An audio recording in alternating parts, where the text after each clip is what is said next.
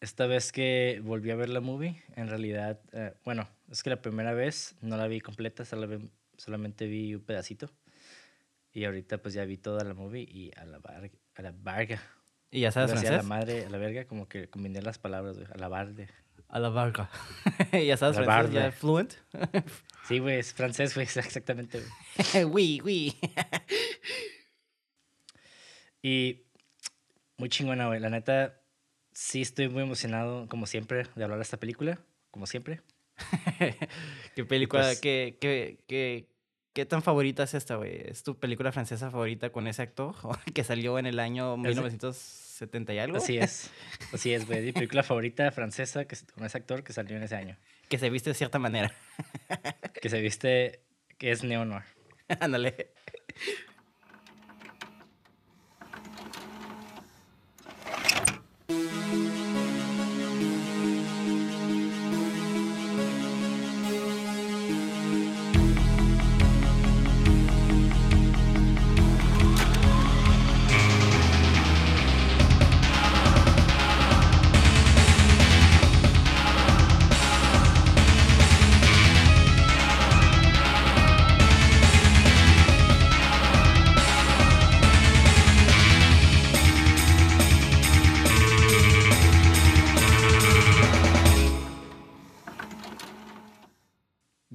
Bienvenidos a Cine666.mpg, el podcast donde en cada episodio su servidor Monty de André dialogará con Mauricio Villa acerca del análisis, crítica y hechos interesantes o pertinentes que envuelven a una producción cinematográfica de género de horror, misterio, ciencia ficción y otros géneros de carácter fantástico. En pocas palabras, hablaremos de, de películas que nos gustan y de cosas que tal vez sean relevantes. Si no, no importa. Si hablamos bien, bueno, si hablamos de películas. Así es. y quiero empezar con este pequeño texto que básicamente le hice copy-paste de un navío y va así. En agosto de 1943, Jean-Pierre Grumbach, un ex soldado del 71 Regimiento de Artillería de Fontainebleau, llegó a Londres. Grumbach, un judío alsaciano de París de 25 años, quería ofrecer sus servicios a las fuerzas francesas combatientes. Su viaje había comenzado siete meses antes en Marsella, donde había distribuido panfletos para la resistencia al amparo de su trabajo en el comercio textil. Tras cruzar a España por los Pirineos, se había presentado en el consulado británico en Barcelona, donde un funcionario dispuso que permaneciera en un hotel clandestino hasta que pudiera ser transportado a Gibraltar. Pero, la noche del 1 de septiembre, Grumbach se sentó con un grupo de, otros 10 pasajeros en un barco pesquero cuyo motor no arrancaba.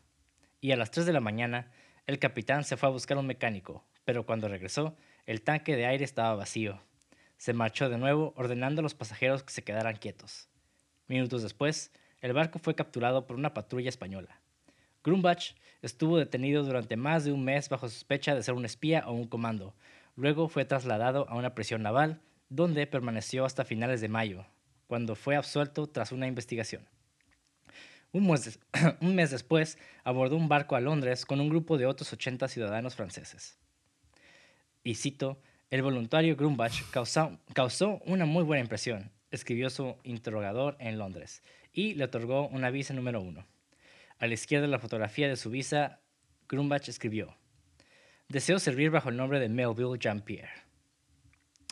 Y bueno, esa es una pequeña introducción del director porque el director básicamente estuvo en la Segunda Guerra Mundial también. Ok, qué raro. Qué raro, ajá.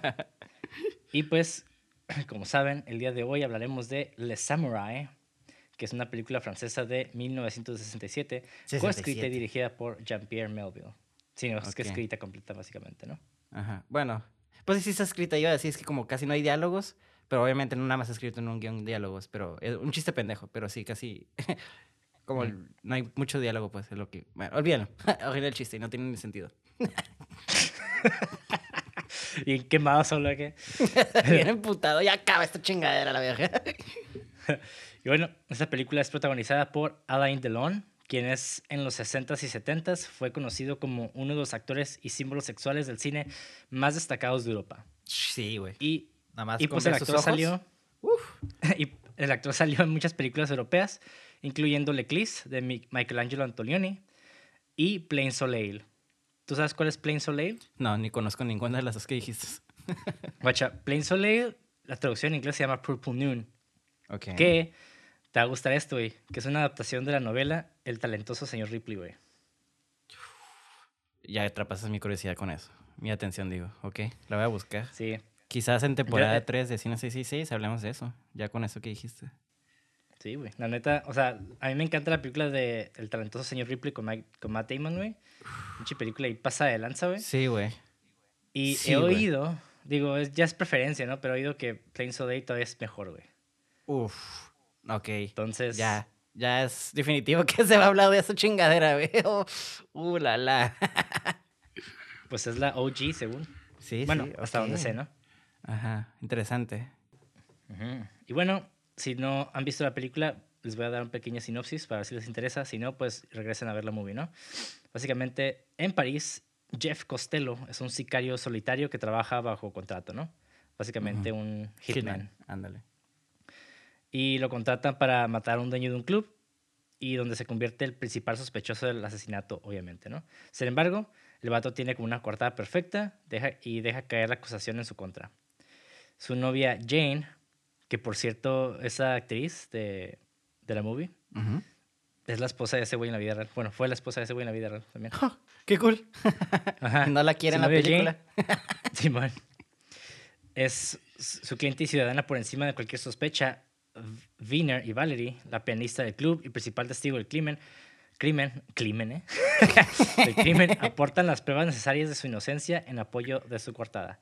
Ya estando libre, pues es traicionado y perseguido por los gángsters enviados por el que él lo contrató. Y pues también por la policía, quienes no estuvieron convencidos de su inocencia. Y bueno, básicamente esta es otra película de venganza donde Jeff, al ser traicionado por los, que lo contrataron, pues busca arremeter contra ellos. Sí, es cierto, ¿eh? Nunca lo vi de esa manera. Pero sí, es una película de venganza. Es que sí es cierto, ajá. No, eh, digo, tengo. yo- a mí me mucha. Me mama, me mucha, ¿eh? Me- está- no podemos hablar hoy, güey. Este, Güey, no sé, güey. Yo, yo, la neta, mi excusa, güey, es de que acabo de tomar una siesta y me, me comí una galleta de chocolate. Entonces, como que mi boca está como. ¿Sabes? Como, Como que sigue comiendo tu boca, güey. No, mi excusa es güey. pues yo estoy pendejo, güey. Pero lo que iba a decir. Eh, eh. Bueno, Iba a Bueno, decir antes este. de hablar de. Porque sí me gustaría aportar un poco de antecedentes antes de hablar de la película. Quería Ajá, decir algo específico nomás de esto, de que terminar el punto más bien de se me hizo muy curioso que dijiste eso que sí es cierto es una película de venganza, pero creo que no la abordan tan así, ¿sabes cómo?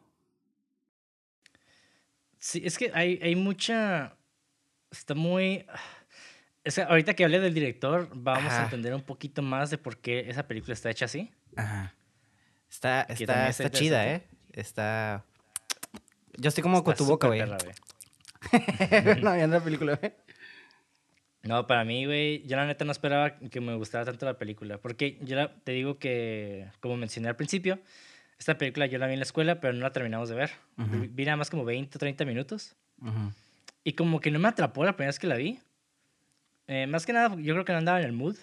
Eh, como que estás en la escuela y la chingada, entonces, Ujú. pues Los no, como que compas. me interesa tanto, ¿no? Pero, pero ya ayer que la vi, porque la acabo de ver ayer, me quedé, wow, like, no mames, qué chingona, güey. Eh, Y por muchas cosas, ¿no? Que ahorita vamos a abordar. Claro. Pero realmente sí superó mis expectativas bien cabrón. Ya, ok. Ok, ok. Ya estoy súper interesado en saber el por qué, ¿no? Digo, sí está chingona la película, a mí también me gustó bastante.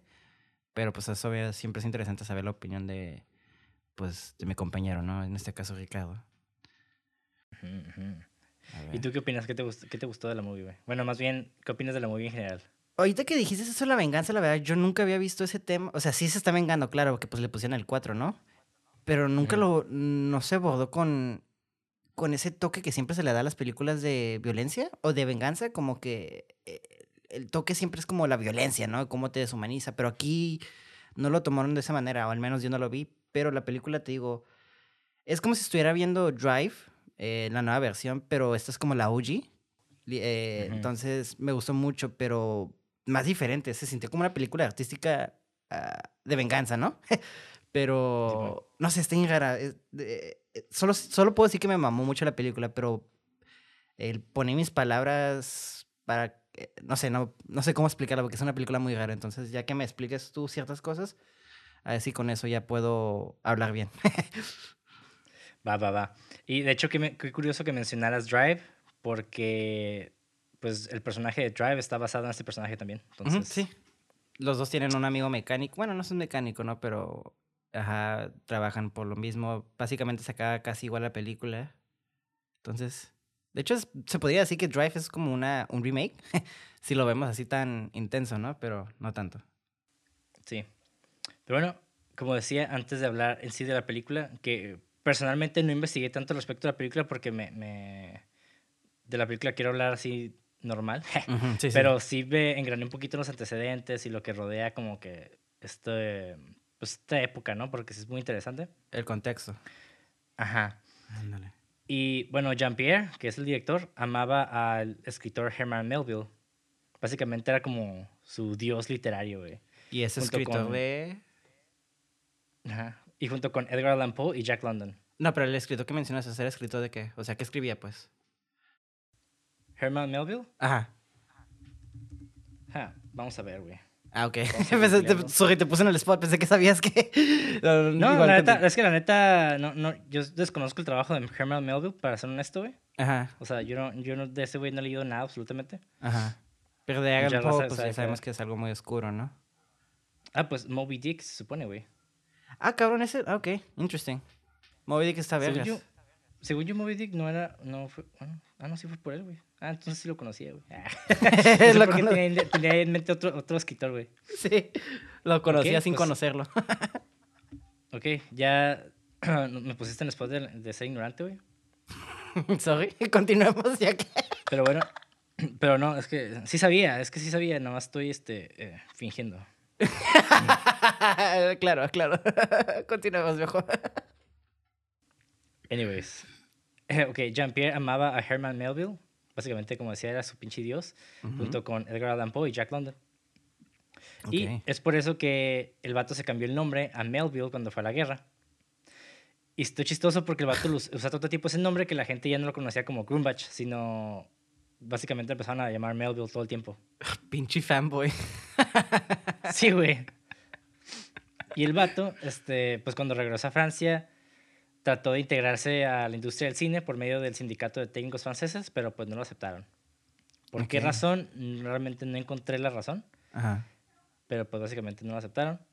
Y el vato lo que hizo fue de que, ah, sí, no me van a aceptar, pues voy a construir mi propio estudio, güey. a huevo.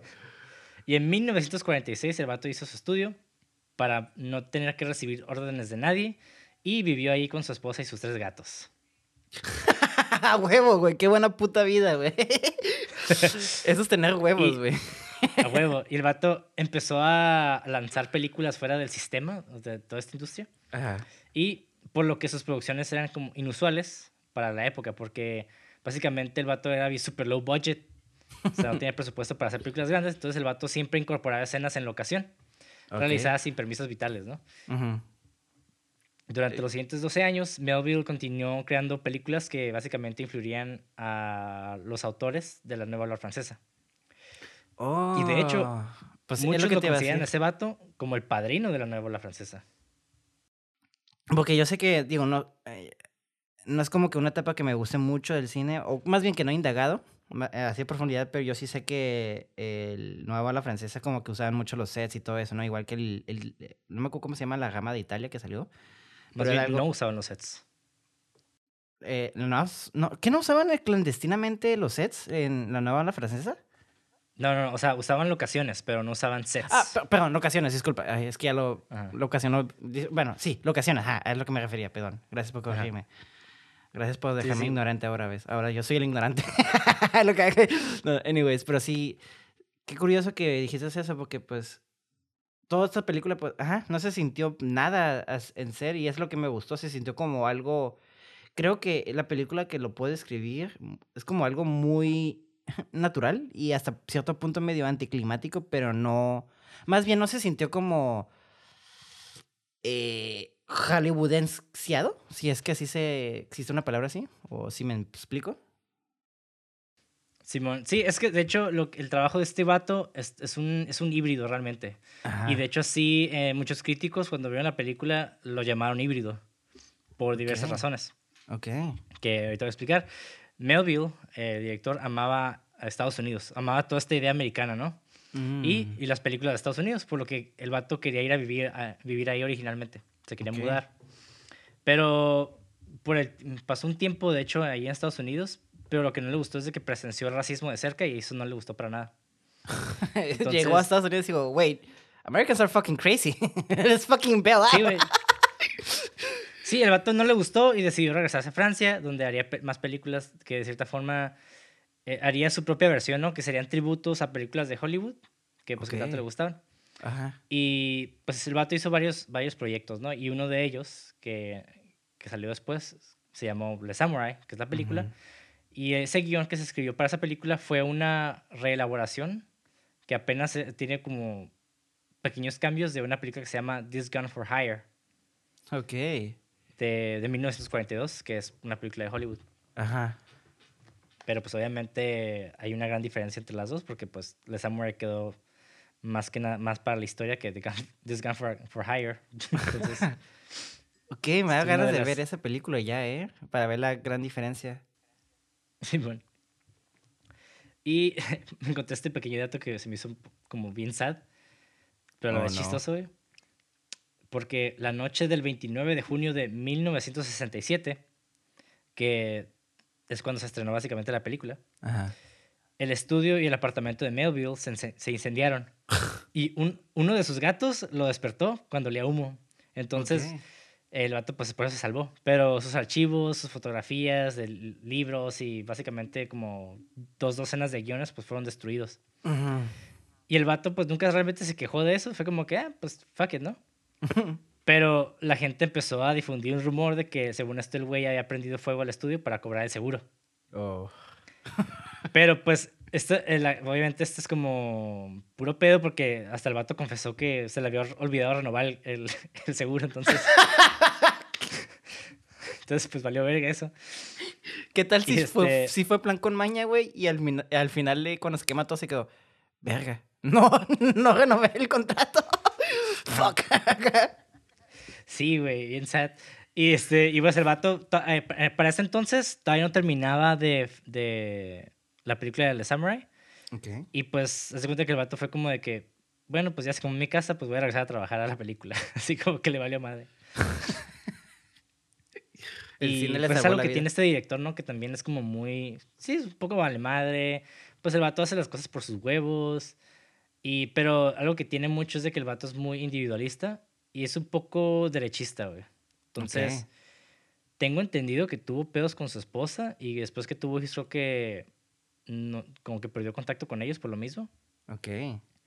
Pero pues el vato era muy obsesivo con su trabajo, como que le gustaba el cine, pues le gustaba crear y, y lo demás como que le valía madre, güey. Ujú. Ok, ok, ok. Una persona, pues, trouble, se podría decir. Sí, sí, sí. Entonces, básicamente, la película de Samurai viene de esto, viene de, de su amor por las películas de Hollywood, su experiencia, eh, y pues básicamente la falta de recursos para crear películas de alto presupuesto. Ok. Pero la neta no se nota tanto. Cuando yo vi la película, no noté el bajo presupuesto porque vato hizo mucho con muy poco. Para nada, ¿eh? Ay, disculpen, este, yo tampoco lo noté para nada. De hecho, ahorita que me estás diciendo que esta película, yo pensé que esa película la hizo cuando ya, ya llegó a fama o algo así. Y me estás diciendo que la hizo cuando tenía bajo presupuesto. Y guau, ¿eh? No parece nada de bajo No, presupuesto. no, no, perdón. Creo que, creo que lo dije mal. Más bien, no, no sé si. Creo que jamás tuvo como que el presupuesto de Hollywood. Ajá. porque todavía consideraba bajo presupuesto, no tuvo tanto presupuesto, perdón, no tuvo eh, tan bajo presupuesto como al principio de su carrera, Ajá. obviamente. O sea, sí tenía presupuesto para pues pagar actores buenos y tener locaciones. Ajá. Pero lo que digo es de que esa, ese, esa técnica de estar utilizando locaciones y grabar Ah. todo como más, es- este, o sea, sin tanto movimiento, movimiento de cámara tan exagerado, porque pues eso implica pues dollies, eh, travelings, cranes y un chingo de cosas que pues Más producción, a la vez, ajá, que implican más producción. más money. El vato se, se, ajá, exactamente, el vato se quedó con eso y pues por eso ya vemos que e, ese estilo, ¿no? Que tiene esta película. Mm, pues sí, está cool, está cool eso, ¿eh? Porque como tú dices, este, independientemente, pues, eh, un presupuesto de Hollywood y de, pues, de Francia, pues no es lo mismo, ¿no? En Hollywood, pues me imagino que sí te avientan hasta el dinero así a la mala casi, ¿no? Entonces, como dices tú, el, el, el, tener esa noción de no tener dinero te crea como esas mañas, ¿no? Y saber esos, pues, trucos y esas, como digo, mañas de, de ahogarte o de ahogarte presupuesto o hacer cosas que, que no parezcan de bajo presupuesto, como lo digo, hablamos ya en la primera temporada de Sergio Leone, como ese vato se podría decir que sus películas eran low budget, pero el, el toque, el, la salsita que tú le das es lo que hace que o se vea barato o no se vea barato, pues, si es que tengo, ¿sí me explico? Simón, bueno, es que obviamente tiene un chico de presupuesto ese güey, pero no en comparación con películas de Hollywood. Ah, claro, eso es lo que me refiero, pues, o sea, eh, Ah, a eso me refiero. Pues un presupuesto bajo no es como bajo, es porque es dinero todavía, ¿no? Pero a comparación de Hollywood, de Hollywood, pues no es nada, ¿no? O sea, bicoca se podría decir. Sí, es como ahorita, eh, digo, tengo... Hay películas que de bajo presupuesto que se filman en, en México, que pueden ser de 4 millones de pesos o 3 millones de pesos, y pues suena un chingo, pero realmente no es, nada. es muy poquito. No es nada comparado con las películas de Hollywood que son millones de dólares, o sea. Exactamente, entonces, ajá, es para mantener el contexto de cómo puedes hacer mucho con menos o menos. Menos es más, también siempre he dicho, ¿no? Y pues realmente, bueno, supuestamente la película está basada también en una novela que se llama The Ronin. El Ronin. Mm, escrita por John McLeod. Pero el peor es de que yo no, cuando estaba investigando no pude encontrar nada de la novela. Entonces me metí en foros para ver qué pues se encontraba, porque sí me interesaba leerlo un poco. Pero pues, de, de hecho, nadie encontró esa novela, güey. Ni en las librerías físicas y online que según esto habían visitado. Y, y, hay personas que dicen incluso que el hecho de que se le atribuya el, el, tema a esta novela puede ser meramente por un error en la base de datos de, de películas de internet, en la IMDb. I guess, ajá. Pero, ajá, pero pues realmente no, o sea, según dice que no está, que está uncredited, que no tiene crédito, que supuestamente se basó en esta novela, pero no encuentro la novela, nadie sabe qué pedo, entonces ahí se los dejo ahí en, en no sé, tal vez está el libro perdido en el mundo de los calcetines, o los duendes se los llevaron, yo. sí, güey, los duendes se llevaron la novela. Y aquí, de hecho, me llamó la atención eh, esta como, el, para empezar, el título de la novela y el título de la película. Ajá. Porque pues la película se llama El Samurai. Ajá. Que la neta yo no encontré mucho de samurái. Encontré ciertas como características. Sí. pero la neta, pues nada que ver, ¿no? Yo creo que el, el Ronin, eh, pues sí tiene un poquito más sentido. Yo la única razón por la que vi que le puse el samurai son dos cosas. Una, suena chingón. el le en lugar de Ronin, Le Ronin, como que no suena tan chido. Y pues tenemos que olvidar que también el cine es marketing y pues es industria. Digo, es industria y pues el marketing eh, jala a mucha gente, ¿no? Y dos, que al final tiene como un código. Y como los samuráis tienen un código, aunque el código que el vato use Jeff no es el mismo, nomás porque usan código ya es como samurái. Entonces sí está como medio lousy eh, la unión, según como yo lo tengo entendido, porque creo que tiene más sentido que sea un Ronin. Pero bueno. Sí, bueno. Y bueno, eh, pues voy a hablar un poquito de qué es un samurái. La palabra samurái evolucionó de la palabra saburai, que a su vez tiene raíces en el verbo saburao, que significa servir. Entonces, básicamente, un samurái es una persona que sirve. Y el kanji de samurái, que es, el, es como un, el símbolo, como japonés, se compone de dos, ahora sí que redundantemente, dos componentes o radicales que es un nombre a la izquierda y un templo a la derecha. Así como un hombre rinde homenaje a los kami, que son los espíritus o dioses en un templo, el samurái rinde homenaje a un señor.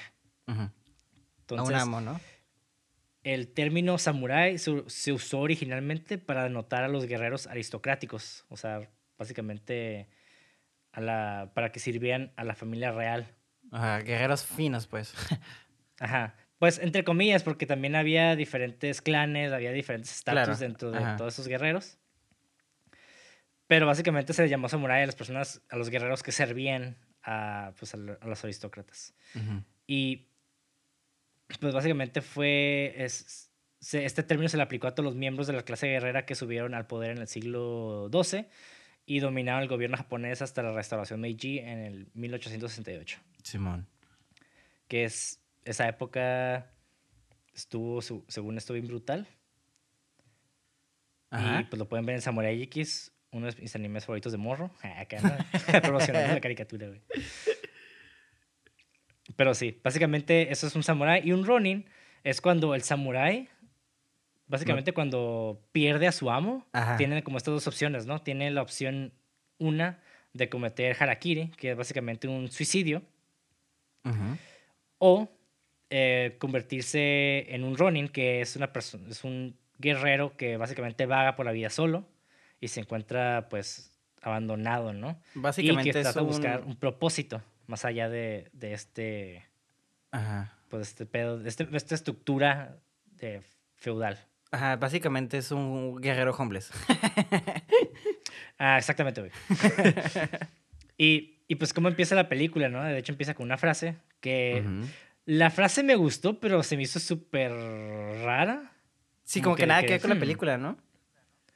Ni eso, o sea, en sí, porque dice así la, la frase.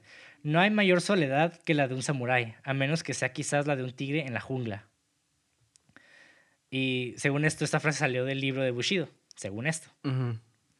Pero yo me quedé, pero realmente los samuráis, o sea, raramente están solos siendo samuráis. Porque pues son partes de clan, de clanes, son sirvientes. Entonces está como medio extraño, pero dije, bueno. Creo que se lo refiere la soledad de uno carga por el honor y como el, peso que carga uno de, de ser, pues, eh, no quiero ser esclavo, pero servirle a un amo, ¿no? Este es como yo lo veo, porque pues sí tenemos como esta imagen de, uy, el samurái es muy honorífico y honor ante todo, y realmente no eran así, ¿eh? eran unos motherfuckers igual que todos, ¿no? Igual tenemos esa imagen de los caballeros, ay salvando a la mujer, idoso y todo eso. Y también son decks, eran decks, ¿sabes cómo? Entonces, eh, sí, hay, bueno, hay una romantización sobre el samurái en esta película que realmente yo no siento que quede con el personaje sobre todo. Ok, pero bacha, realmente los samuráis sí tienen un código que, es el que es el Bushido. Pero lo que yo me refiero con esta frase es de que esta frase realmente no es del libro de Bushido y es una frase que se inventó el director, güey. Sí, me imagino. es que no tiene mucho sentido, la verdad, cuando lo dices, de, lo de la gran soledad de, de, un vato y el tigre de que, ah, pues técnicamente serían la misma cosa, ¿no? Entonces, I don't know, sí está... Ajá, porque me, brincó un poquillo, ajá, me brincó un poquillo cuando leí, pero dije, ah, bueno, tal vez es algo que desconozco, ¿no? Ajá. Pero no, sí, ya lo investigué y puro pedo, güey, o sea, el, el director lo inventó, güey. De hecho, muchas razas se, se, agüitó con el vato porque pues sí creían que era de neta. Ay. Y el, cine es mentira, viejos, acéptenlo. Pero bueno, el Bushido básicamente, que significa camino del guerrero, es un código donde se formalizaron los valores morales samuráis antiguos y más comúnmente enfatizado, enfatizando una combinación de sinceridad, fragilidad, lealtad, perdón, frugalidad, lealtad, dominio de las artes marciales y honor hasta la muerte. Que si es algo real, realmente no todos los samuráis seguían el mismo código, pero dentro de cada clan sí había ciertos códigos que se tenían que seguir. No, claro, claro. lo que me, al, al, comentario que yo decía de que tenemos como esta imagen romantizada del samurái, pues a lo que me refería de que, ay, siempre eran así, así, así, ¿no? Y pues no, había variedad y había, había de todo, pues, es lo que me quería, a lo que quería llegar. Sí, sí, sí, o sea, realmente, por ejemplo, en ese entonces, si el, el, el señor obligaba, más bien mandaba a los samuráis a matar al pueblo, los samuráis lo hacían, güey. Entonces, para ellos el honor era obedecer esa, esa, orden, por más que les doliera, entre comillas, ¿no? Pero, eh, pero esa, el, básicamente la definición de honor cambia, ¿no? Hoy la, vemos diferente como, ay, como alguien que masacra puede ser un honorable, pero pues es que el concepto antes no era el mismo que mucha gente lo conoce ahorita. realmente ahorita el honor lo conocemos por caricaturas, películas de Hollywood. Sí, explico como que... Mm. sí, tenemos la versión romantizada del, del honor, ¿no? ajá. Y pues, ajá, como decía el, el Bushido, o el camino del guerrero, este código eh, cambiaba de clan a clan y pues obviamente con el paso del tiempo pues fue también cambiando la definición de samurái. porque eventualmente, es más, hasta la fecha, el Bushido se sigue utilizando, pero más que nada como en temas de negocios. Sí, sí, sí, es como, mantener una formalidad, ¿no? Mantener este, este, pues o no en el momento de trabajar, ¿no? En el momento de hacer negocios. Sí, he visto mucho eso en, en, en, en la cultura japonesa, ¿no? En el, que es algo que nos falta aquí tener o no en el momento del jale. Pero bueno, cada quien, cada quien. Cada país. Sí, bueno. y bueno, ¿qué te pareció en sí, eh, pues el personaje, güey? A mí el personaje, ya sabes que siempre digo esto, y esta creo que esta película se lo llevó, creo que es la película que más extremo se lo llevó el de, el, el de mostrar casi todo sin decir nada, ¿sabes cómo? Por eso decía lo del casi no había diálogo, porque estaba contando los primeros minutos y, y el primer diálogo que se dice es Jeff de la, de la novia o pareja o amante o, no sé, porque no está como medio claro eso. La tipa que usa, ¿no? Para la tipa que usa. Entonces me quedé, wow. Todo el personaje lo entendí perfectamente con, la, con los primeros casi 10 minutos. Porque ves todo el, todo el, todo el, pues todo lo que hace para prepararse para hacer un trabajo, ¿no? Que como dijimos al principio, que era un hitman. Entonces vemos cómo él está solo, como por la frase, que está chingona la frase con la cinematografía o la toma que usaron, digo. Y ah, que está bien vergas. A mí, de hecho, en cuanto vi esa toma me atrapó mucho, porque pues tú ya sabes que a mí me gusta mucho como lo contemplativo, lo lento, no me gusta como las exageraciones de cámara, que es algo que me ama mucho de esta película, por eso me atrapó luego, luego, me quedé, a la verga, ok. Y ya la frase la vi y en el momento cuando la vi, me quedé, está bien vergas, pero ya me puse a pensarla después, me quedé, oye, no tiene mucho sentido, pero anyways, como que te meten en el mood, ¿no? Y me gustó mucho porque eso como que describe mucho el personaje y luego ya después ves todo su método. Y quizás no es un personaje que dice mucho, pero la manera, las acciones que hace creo que te demuestra el personaje que es. Te explica mucho su manera de ser y de pensar. No vemos el pasado de él, que es algo que a mí me mama mucho en ese tipo de personajes, de personajes como misteriosos, ¿no? Acá de que el hitman, el cowboy, the driver, volviendo al driver, ¿no? Como ese tipo de personajes que nomás se les dicen como un cierto eh, palabra, ¿no? Entonces me gusta no tener como nada de contexto de ese personaje. Y suena medio raro que yo siempre digo, ah, oh, es que quiero conocer el personaje. Pero en ese tipo de películas donde el personaje no habla mucho, es muy serio, cuando se me presentan así, es como, aquí me gusta, me, deja, me gusta que me dejen como esa incertidumbre, pero también me, gusta que muestren a este personaje proactivo y inteligente. Sí, de hecho, le, qué bueno que mencionas eso porque hablamos mucho de, la metodología de que, que, maneja el personaje, ¿no? También. es un personaje que, de hecho, sí tiene características de un samurái hasta cierto punto. Porque se supone que los samuráis son, son, son personas muy metódicas y muy asertivas al momento de hacer como ciertas acciones, ¿no? Y estrictos. Y eso es algo que, ajá, eso es algo que también se enseña mucho en artes marciales, ¿no? Como que si vas a pegar, pues vas a pegar bien, o sea, no nomás vas a como que andar pendejeando, pues así, ¿sí explico?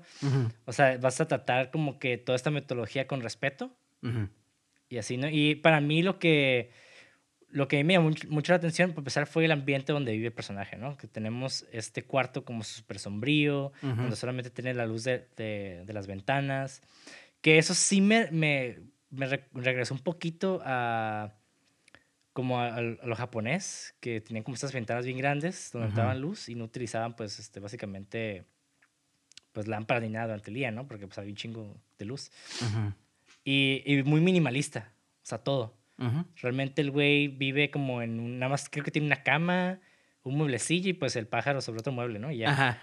Y pues la cocina. De hecho, ¿te puedo decir algo, güey? Eh, ahorita que continúes, ¿Eh? te, voy a decir algo, un paréntesis. Yo pensé que la casa, cuando dijiste que se quemó, era la casa que están grabando ahí, güey. Que lo usaron como locación. Porque ah, sí se ve como ran down, como que se ve bien maltratada la casa donde vive el Jeff. No, no, no, porque. Bueno, no quiero spoilear, pero pasó algo trágico en ese incendio, güey. Ah, pero... ok. Ok, no, ah. mind. Ajá, ok. Pero, ajá. En fin, eh, es algo que me llamó la atención al principio, pues, pues ver todo este... Esta como desolación minimalista y estética de no tener nada, güey. Y el personaje como que también es muy igual, como que siempre se... Digo, también en ese entonces la gente tenía el mismo vestuario para siempre, ¿no? Como que corbata, eh, saco, sombrero y pues ya. A lo mucho dos, dos sacos para tener variedad, pero ya, ¿no? Ajá. Sí, sí, sí, también como medio austero el, personaje en ese aspecto. Ajá. Y lo que me gustó mucho fue cuando se subió el carro, cuando creo que va a, pues a, a buscar sus coartadas. Ajá. El güey saca un llavero lleno de llaves. Simón. Oh, un llavero lleno de llaves. Y este, empezó a utilizar uno, uno por uno, pero así como súper súper lento, güey. Se tomó su o sea, se tomó el tiempo y el vato, pues, siempre mirándose al frente, ¿no? Como que siempre muy atento, muy... Eh, siempre observando. Eso es, lo que me gustó como un chingo ese personaje. Como que no es el típico ladrón que entra acá y en chinga quiere hacer todo y anda medio tambaleándose. Y este güey como que, ah, pues voy a checar qué carro está abierto. Me metí y pues acá calmado, ¿no? Se nota que ya tiene tiempo haciendo esto.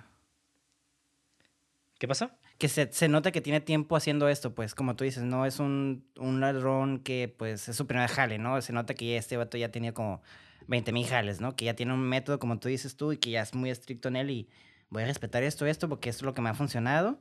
Y si me salgo de este código, pues así así lo me voy a meter en problemas. Simón, y me encantó, güey, porque el vato se me hizo súper, súper cabrón, güey, porque al principio como que no sabía qué estaba haciendo, porque pues obviamente no te dice nada, ¿no? Todo es acción. Ajá. Que eso está súper chingón también. Eh, mucha, muchos teóricos del cine dicen que realmente tú debes entender las películas aunque no tenga audio. Exactamente. Sí, sí, sí. Y pues el vato pues va a la casa de pues de su esposa, no la película de su esposa, pero pues la la novia, ¿no? O la pretendiente, no sé qué. Ajá, la chica cortada, la vamos a decir. Creo que nunca lo dicen. Ajá. Pero digamos la novia, ¿no? El vato va y pues obviamente se nota que tiene como esta relación con ella, como muy cercana, pero a la vez el vato siempre mantiene su distancia. Es una persona muy fría en ese aspecto. Y creo que lo hace porque sí, en serio sí le preocupa la seguridad de ella. De hecho, yo creo que al final la decisión que hace es por ella. Ajá, yo también pensé lo mismo. Ajá, yo también pensé lo mismo. Porque esa es una película, como dijo, como estamos diciendo, no hay mucho diálogo. De hecho, casi no se habla, güey. Y creo que puede llegar a aburrir si hay personas que están esperando mucho diálogo. Este, pero dicho esto, a mí, lo poco que dice también me, me dice mucho del personaje, porque es una persona que dice, ok, las palabras no, pues, las palabras no van a funcionar aquí, ¿no? Este, yo soy una persona de acción y creo que queda muy bien eso.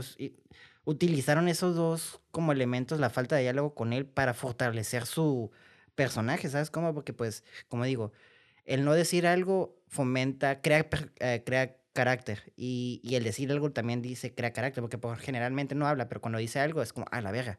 Es porque ya está diciendo algo en el momento, ¿no? No sé si me explico. Sí, sí, sí, o sea, tiene intención cuando dice algo siempre. Exactamente, exacto, y eso es lo que me mama mucho esta película. De hecho, no, no, nada más él como personaje, sino todos creo que tienen, cagan con intención, que es lo que me gusta mucho de esta película. Sí, y digo, yo no creo que todas las películas tengan que ser así. Claro. Porque de hecho a mí me encanta que el cine tenga variedad, siempre, a mí me encantan las películas que son fast cuts y que tienen un chingo de desmadre. Ah, yo sé, a mí me, siempre me han criticado por eso porque a mí sí me gustan las películas de Transformers. y yo sé que, yo sé que es mala película, güey. Yo lo sé, pero la neta la disfruto, güey. Se me hace un desmadre, güey. Me encantan los pinches soniditos de cuando se están convirtiendo en carros y la chingada. Gracias, güey. Y, Gracias. a mí también me gustan, güey. ¿eh? ¿eh? A mí también me gustan, o sea, no son películas perfectas, pero pues el cine tampoco es perfecto, güey. No todo, todo, no todo tiene que gustarnos y tiene que ser perfecto, güey. A veces es bueno nomás apagar el cerebro y disfrutar. Exactamente, güey. Y esta película está curada cuando quieres ver algo con intención, cuando quieres disfrutar la imagen, güey, quieres disfrutar el audio, quieres, o sea, como que el disfrute audiovisual de esta película está bien vergas. Sí, güey. O sea, sí, a mí, a mí no, yo toda la película estuve, ah, era bien noche, güey, yo realmente la vi ya casi medianoche y estaba bien, bien así de, me estaba medio cayendo de sueño, pero cuando empezó a ver la película se me quitó, güey. De esas películas que, que nomás las estás viendo por, por forzar. Como, no por forzar, no, pero como por obligación, ¿no? Porque pues tenemos que sacar un episodio cada semana, ¿no? Pero luego son de esas películas, ¡ah, la verga! ¡Qué buena sorpresa! Ajá. Y esas son de las mejores películas que puedes disfrutar, la verdad. Y bueno, regresando un poquito con el personaje. Ah, sí, ay, ups. Porque me en carijo. Sí, sí, sí. Me, me quedé así este, pensando de que pues el vato obviamente le preocupa esta, esa mujer. Ujú. Pero pues la mujer se nota que también haría todo por ese güey. Que también es un personaje que me gustó mucho. Porque ella sale muy poquito, güey. Pero, o sea, por, por lo que hizo, ya te da como todo un contexto, ¿no? O sea, la, va la policía y la morra no se raja, güey. O sea, es una morra que realmente ama a este güey y realmente daría su libertad por este vato. Y por eso también te dice que la morra es bien huevuda, güey, porque pues no mames. ¿no? O sea, imagínate si te amenazan, güey. Sí, de con hecho, meterte al bote por cuántos años? Creo que era cinco mínimo, cinco. ¿no? Mínimo cinco le dice, porque van y lo intimidan. La, o sea, la. la no quiero, que, no quiero decir que la arrestan, pero la llaman al, pues, al lugar donde están haciendo las interrogaciones, ¿no? Y le dice, este, ya como que le hace el rundown y luego la libera.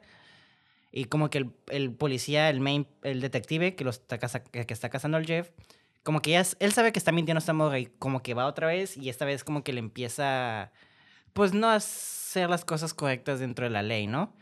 Entonces, este, pero la morra como tú dices, no se raja, bien huevuda, güey, así de que, pues me vale verga y así, ¿no? Bueno, no le dice eso, pero pues básicamente le dice que pues no voy a hablar y yo no sé nada y vete a la chingada, ¿no?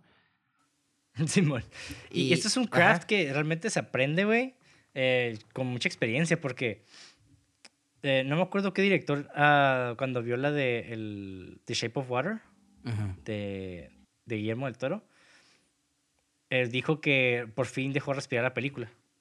Porque ya, sa- ya sabes, como que las películas, igual que las canciones, tienen que tener un respiro, ¿no? Como que, si, no sé, estás oyendo como electrónica, ¿no? Digamos. Y todo el Ujú. tiempo está como aventando putazos de sonido, audio, perdón. eh, sonidos de putazo acá, ta, ta, ta, seguido, seguido, seguido, como que harta, porque no hay respiro, no hay... Y en, este, y en esta película todo, güey, se toma su tiempo, güey. Todo así, eh, incluso con el, con el detective, que no sabemos nada de su historia, güey. Pero también vemos que el vato tiene una metodología bien cabroncísima, güey, porque vemos todo el proceso desde que empezó a interrogar a todos los sospechosos, de o sea, lo asertivo que era con su gente, y cuando ya dijo, este güey se me hace sospechoso, está bien raro este cabrón. Y pues se puso a investigarlo todavía más, güey, y mandó a gente a, vamos a hacer esto, vamos a hacer-". o sea, se me hizo así, vi, wow. A mí me mamó mucho No. también el, el, el detective, ese aspecto, porque, como tú dices, ¿no? Esa, ese método que usaba, a- hablaba mucho de él sin decir casi nada, porque, por ejemplo, el método que usaba, un, un método que me gustó mucho, que era que, ay, disculpen, que ah, juntó un chingo de hombres y les cambió como la, el saco y el sombrero, se cree, eh, el hat o whatever. Y empieza a decirle, ¿reconoces a estos güeyes? Y el vato se queda, no, pues sí reconozco a este güey, pero el, el saco de este y el sombrero de este. Y me quedo, güey. Mucho, yo siento que muchos detectives hubieran nomás puesto al güey ahí y ya, ¿no? Como que le vale verga. Pero este vato como que se notaba la obsesión de tener este, de sacar este jale, porque sabía que estaba mal algo. Hasta el vato le dice, ¿cómo sabes que está mal? Y el vato se queda, solo lo siento. Está muy perfecto todo su álaba y es como que, ah, ok, otro, otro detective yo creo que se viera, ah, ok, he checks, bye, y ya, ¿no? Sí, y, y eso es verdad, ¿eh? De hecho, eh, esto me lo dijo el profesor cuando estaba en la secundaria, güey. Porque estábamos hablando una vez de cuando, para cuando cruzas a Estados Unidos. Ajá. Eh, los que no sepan, cuando cruzas a Estados Unidos, pues hay una pinche filota, güey, de gente, pues que tienes que enseñar tu, tu visa, tu pasaporte y pues demás, ¿no? Y muchas veces te preguntan así como de que, no, pues a qué te dedicas y la fregada, ¿no? Pero a mí lo que me dijo el- mi, mi profesor en ese entonces Ujú. es de que no hables en inglés y tampoco expliques todo lo que haces porque es muy sospechoso cuando das demasiada información, güey. Sí, cierto, ¿eh? O sea, si dices como, si empiezas a hablar en inglés perfecto y la gente te queda, se queda como que, ah, ¿dónde aprendiste a hablar inglés y por qué? Y explicas todo así como que, no, es que pues vengo para esto y voy a hacer esto y todo como bien exacto, como que la policía se queda como que, "Mm, este güey es mucho sospechoso. Y, Too perfect. y pues, ajá, y en la película, y en la película pues es lo mismo, ¿no? Ajá. Y no sé, güey, me, me, me mamó un chingo realmente esta película porque no es como típicas películas de Hollywood que son más ex- explica, eh, perdón, descriptivas Ajá. que narrativas. Ajá. Porque realmente, o sea, sí, el vato lo quisieron agarrar y nomás va una vez a- ahí y ya como que se acaba esa escena, ¿no? Pero acá es de que alínealos, vamos a preguntar uno por uno. O sea, se siente más real, güey. Sí, sí, sí, sí, sí, sí. Y, y no se siente como... como romantizado el, el, el, la acción o las cosas, ¿no? Como por ejemplo, cuando alguien mata a alguien es como que se, hasta se ve como medio shitty, ¿no? Como que pum, pum, y ya se cae nomás. Y ya como que no hay como ese espectáculo, creo que es la palabra que quiero buscar. La, se siente esta película como algo muy cotidiano, que, que creo que es lo que más me mamó de esa película, porque crea como una atmósfera que te sumerge o que te emerge, creo que es la palabra correcta, a la película. Y entonces el ver como un vato este, eh, crea un método para, o de policía, ya sea el policía crea un método para atrapar este, al Jeff, o el Jeff que crea su propio método para, pues, para hacer sus jales. Y una secuencia que a mí me gustó mucho, güey, que no sé por qué, güey, es cuando el policía empieza a entrar de cuarto a cuarto, güey. Todo ese lenguaje visual se me hizo tan vergas, güey. Pero algo tan sencillo como un güey saliendo. Se me hizo algo muy dinámico, güey. No sé por qué me atrapó mucho esa secuencia, güey. Se me hizo como no sé, algo muy dinámico. Y, y como tú dices, algo hasta como casual, cotidiano dentro de los dentro de este lugar de policía, ¿no? De que pues el vato si quiere ir a un lugar, pues tiene que ir a otro. No sé, se me hizo muy curada ver cómo el, el vato está medio desesperado de que, ay, voy acá, lo voy acá, lo voy acá. ¿Y tú qué haces? ¿Y tú qué haces? ¿Sabes cómo? Sí, no, sí, sí, te entiendo perfectamente. De hecho, hay una parte donde, bueno, ya no es con el detective, sino con los que le ponen el... ¿El 4? Ajá. El, ¿Cómo se llama esa madre? El... La trampa. Ajá, el, receptor, güey. Ah, sí, sí. O, el, o el, perdón, el emisor, ¿no? Que es como un radio emisor. Ajá. Para estar monitoreando lo que está diciendo este güey. Ajá. Que van al cuarto. Y toda esa escena se me hizo bien perra, güey. Como que van así, el otro güey checando las puertas, el otro güey entrando. Después, o sea, vemos todo exactamente como, todo lo metódico, güey. Eso, eso se me hizo como bien, wow. Sí. El vato entró y, y puso el, el aparato bien gigante al lado de la cortina. y, y, me quedé, no mames, esa madre está bien grande, güey. Y lo pensé, y como que el vato también se quedó viendo y, y lo cambió. Y me quedé, oh shit, como que qué perro, güey. a mí me gustó mucho eso porque hasta todo, todo, hasta yo tuve la misma reacción. No mames, güey, ¿cómo chingados no se va a dar cuenta de esa madre? Eso te sí, cuenta la vida. Sí, sí es cierto. ya que la cambió ah, una más chiquita. Digo, no seas mamón, güey, porque no pudiste el primero, pero pues a veces no piensas, ¿no? Y, y es, fue como un ego muy humano que es lo que te... que Creo que esta película puedo escribirla como muy humano, güey. Sí, sí, sí, sí. Es que también tiene mucho que ver el... Toda esta nueva francesa y desde, el, desde el cine verité, güey. Viene el tratar de hacer el cine realista, güey. Claro. Como mantener, como si fuera casi, casi documental, güey. Sí. Y qué chistoso. Y es lo que, está ah. logrando este director, como que, eh, de hecho, lo que está haciendo es básicamente una síntesis de, de estas dos ideas del cine verité con, con el cine de hollywoodense, porque realmente el vato le mamaban las películas de gangsters, güey. A Melville. Por eso todo este aspecto noir y en blanco y negro, la chingada le, le gustaba un chingo, pero pues obviamente con la llegada del color, el vato se adaptó y pues que escogió hacerlo bien así, medio deslavadón que yo siento que le da todavía más, güey, le da más intensidad que el blanco y negro, güey. Sí, sí, sí. Y, y, curiosamente el color desbalado, pues el menos color, se podría decir, también se asemeja al blanco y negro, ¿no? Porque hay mucho, hay mucha sombra, hay mucho heaviness. De, es una película, no quiero decir contrastosa, pero sí hay mucho contraste en el sentido de la iluminación, pues. Pues es noir. entonces, este, pero con luz, entonces está chido. Me gustó mucho eso. Un personaje que quiero entrar en detalle o no sé si quieres hablar de ella, es el pianista, güey. ¿Qué opinas de ella, güey? La pianista me gustó mucho, pero más como plot point, como el, no tanto como personaje independiente, porque realmente eh, no... No estuvo malo, pero creo que le faltó. Ajá, no estuvo malo. Pero el, el, problema ahí, yo siento que pues, no era lo interesante, ¿no? Yo creo que más que nada crear esta expectativa cuando la pues ella, los que vieron la película, pues obviamente ella es la muchacha que ve al asesino salir de la escena del crimen. Y la llaman con la policía y pues ella en la policía dice como que no, no, no es él. Y el asesino se quedó como que, What the fuck? Bitch, ya, tú me viste, ¿no? Acá como que me viste la cara bien cerquita. Ajá, literalmente se pararon así como casi casi a nada, ¿no? De ver, o sea, literalmente, ajá. Ajá, y ahí fue como que a mí lo que se me hizo interesante de ella fue esa parte de que, ok, pero ¿por qué no? O sea, ahí ya te crea el misterio. Pero realmente ya te das cuenta después de que ella no es una decisión que ella tomó, sino que los las personas que lo mandaron a matar a, pues, al, vato que pues, tenía que asesinar, pues fue fueron los que más bien motivaron a ella a decir eso. Ajá, que no hablara.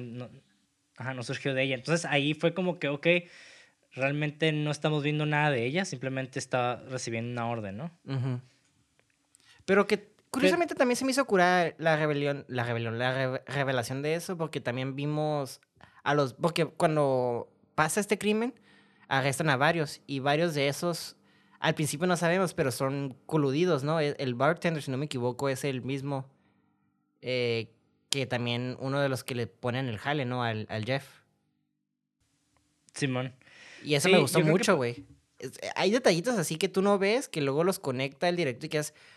Ah, pues, ok, este güey, pues por eso no sabía y por eso lo identificó al principio y luego se rajó para hacer el paro, para no. Ajá, ¿me explico? Sí. Y algo que hace mucho este director es eso, es de que utiliza como pequeños detalles, güey.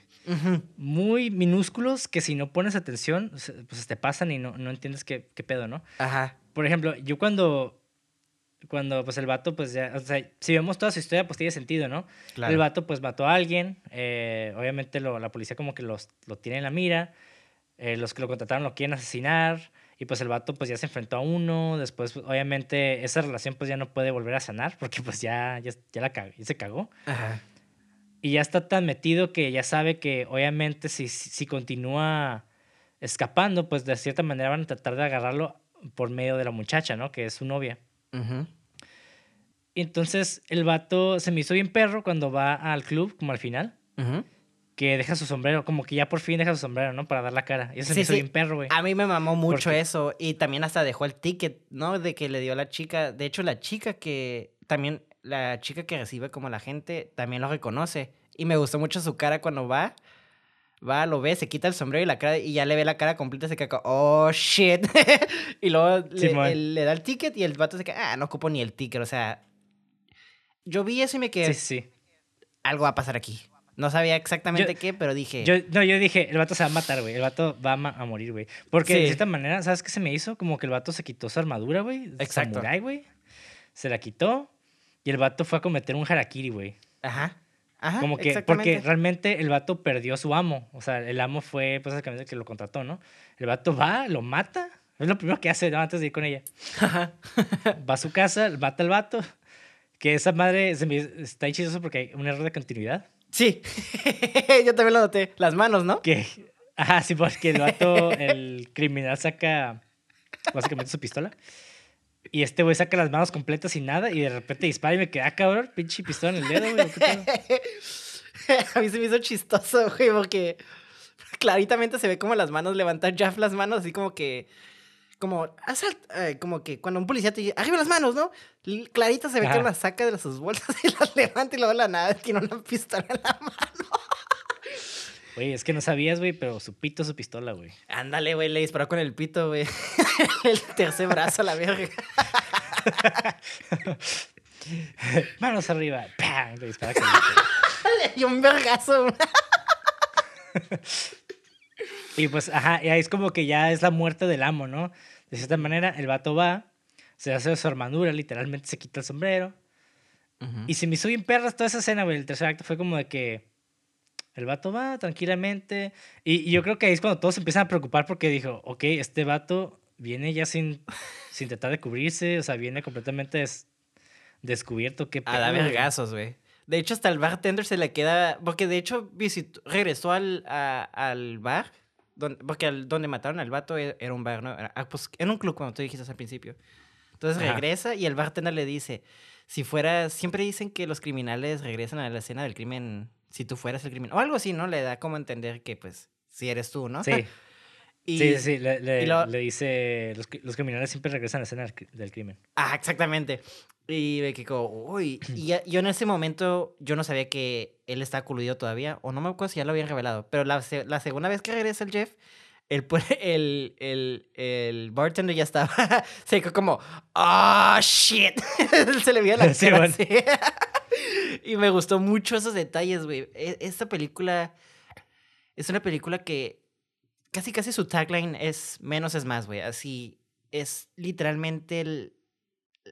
si me dices, güey, ¿qué, qué, chingas te refieres con menos es más?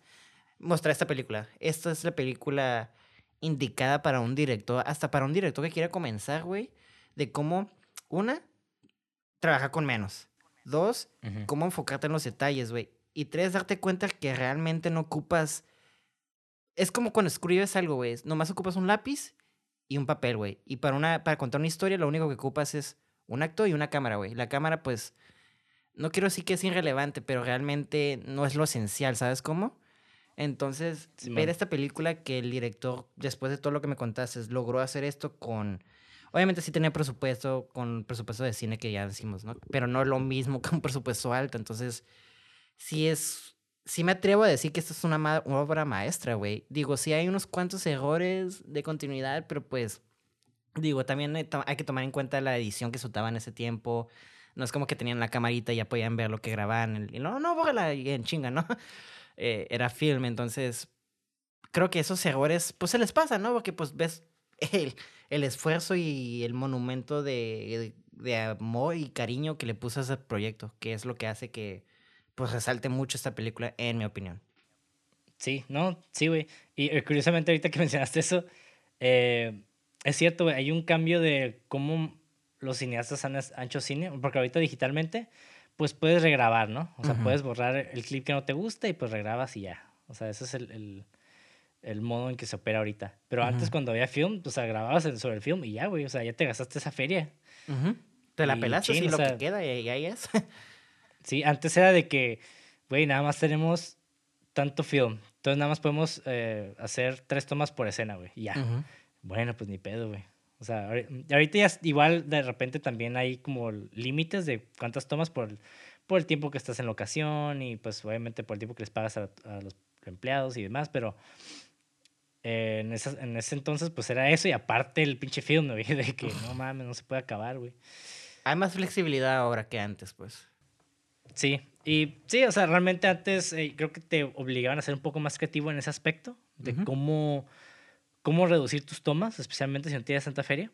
Exacto. Y pues mucha gente dice, no, pues que es muy contemplativo y muy así, pero pues sí, güey, es que también, ¿qué esperas, no?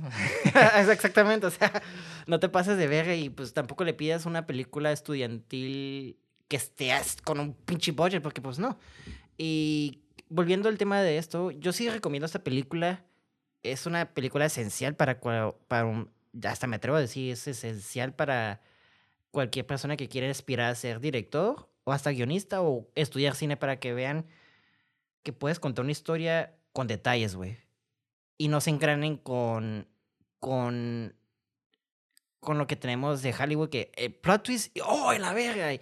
No, no se, no se enfoquen en eso, no todo es espectáculo. Entre menos hagas espectáculo, más puedes destacar ciertas cosas, ciertos elementos. No es es como una balance, ¿no? Hay espectáculo cuando pues no tienes como mucho contenido, pero si tienes mucho contenido, pues no hay mucho espectáculo, ¿no? Es este, es, es una película, pues, como digo, difícil de digerir en el sentido de que no es una película para todos, porque si se lo pones a una película, por ejemplo, yo creo que si mi mamá se la pongo, siento que sí se aburriría en el sentido que como no hay mucho diálogo, es muy lenta, no hay como ese ritmo más rápido, acelerado, pues, entonces si eres una persona que tú tienes problemas con ritmo lento, pues definitivamente aléjate de esta película porque nada que ver contigo. Sí, bueno, es que eh, definitivamente el cine no, está, no tiene que ser de cierta manera. O sea, claro que hay, hay ciertas normas que se siguen para, pues para diferenciar del resto, ¿no? Obviamente no, no, no por cualquier video de cine.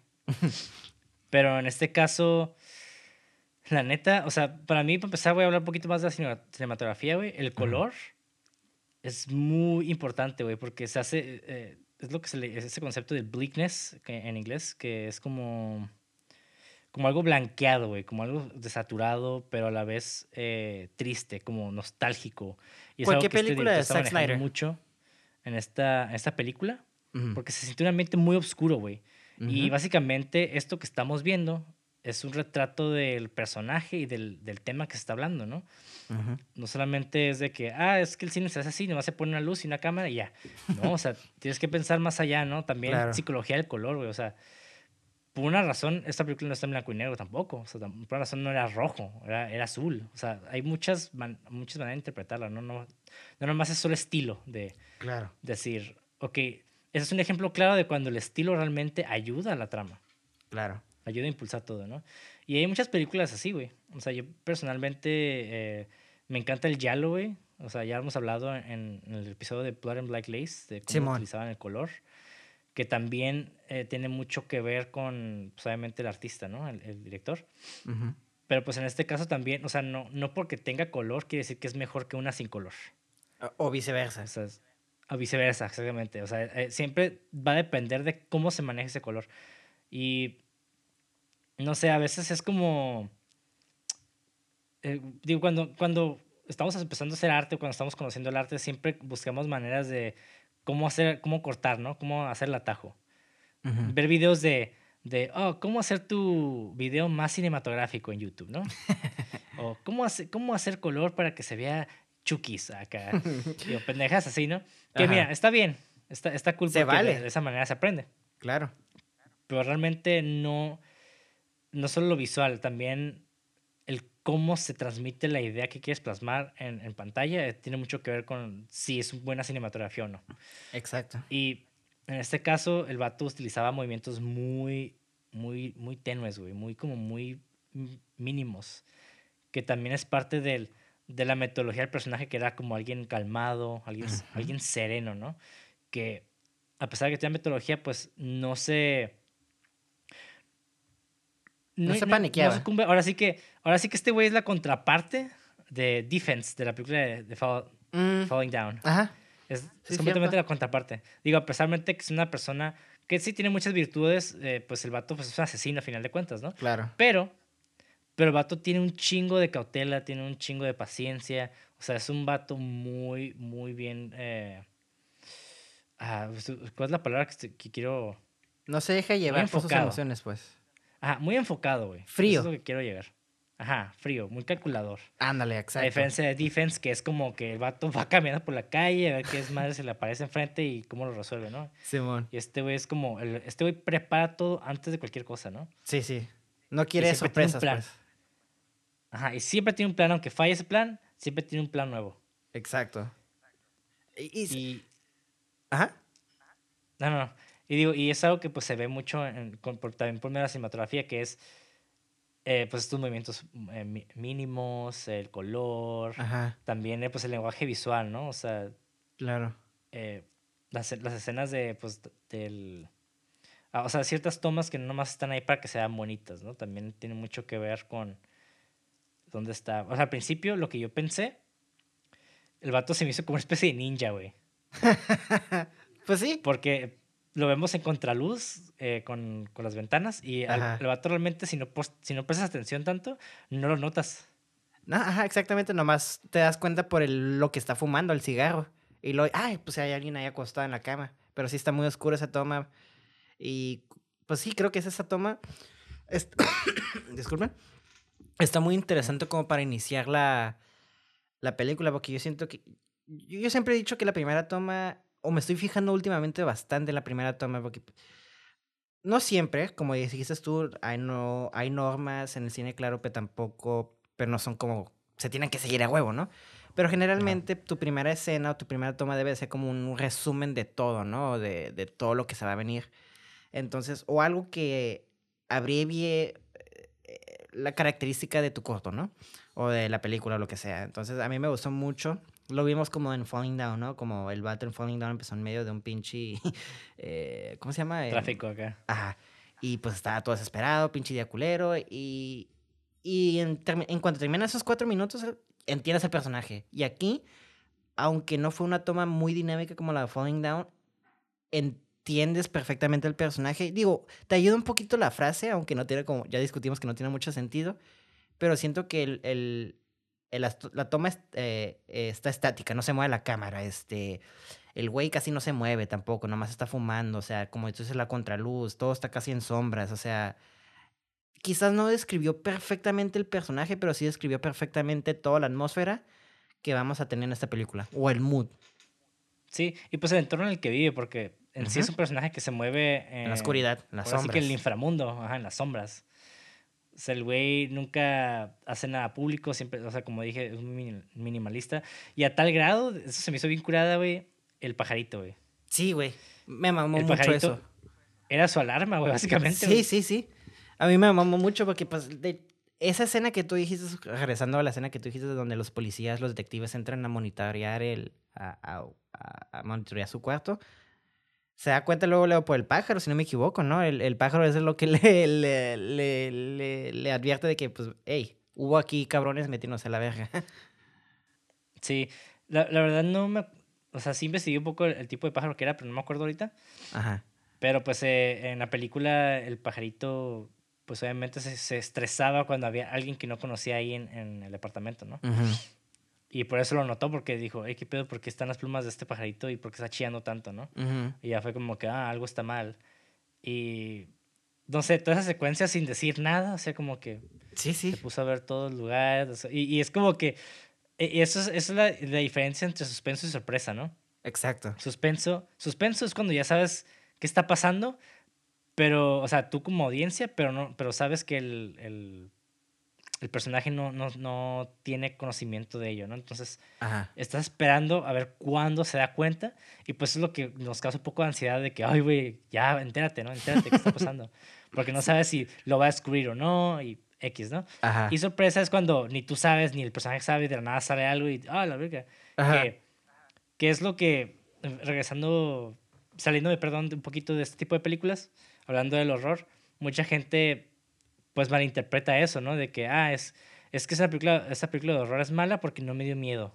Ajá. Y, pero pues si nomás te dan miedo los jumpscares, pues tal vez, no, o sea, tu, tu rango de crítica de o más bien de evaluación de películas tal vez no sea lo mejor, ¿no? Porque pues sí, sí, sí. si nomás te da miedo la sorpresa, o sea, estás, estás también no, considerando toda la estructura del cine que existe, ¿no? De, claro. o sea, el crear suspenso es todo un arte, güey. Sí, güey. Es todo un arte, güey. Y, y siguiendo con el paréntesis, acabo de ver una película que se llama Prom Nights, que hace mucho la vi. Que curiosamente es una película que hizo Jamie Lee Curtis después de Halloween. Ok. Que curiosamente es lo mismo que Halloween, básicamente, güey. Pues Pero casi todos son los mismos, ¿no? Ajá. Es como una combinación de Halloween y, y sé lo que hiciste el verano pasado, güey.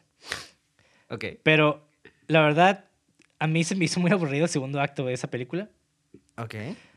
Pero en el tercer acto hay una escena que dura un chingo, pero, güey, se maneja suspenso muy perfecto, güey. No sé si le, si le salió de, de puro accidente o no, güey, pero está bien perra esa escena,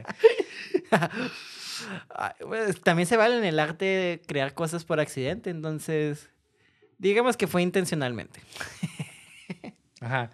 Entonces, ajá, e, esa es, es alguna una característica que podemos tomar en cuenta, el build-up del suspenso, que en este caso, pues, el, de hecho, el director lo manejó todo el tiempo, güey. Todo el tiempo estamos a la expectativa que está pasando.